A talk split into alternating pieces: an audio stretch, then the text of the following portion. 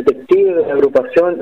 o de esta unidad lograron detectar mediante una red social de citas que la persona se encontraba ofreciendo específicamente droga cannabis ante lo cual en un proceso investigativo se logró contactar a esta persona a través de la misma del mismo medio y coordinar un, encuentro con esto en un lugar determinado de la comuna de donde se le efectuó un control de identidad también a la entrada del registro voluntario de su domicilio se logró la importación de cannabis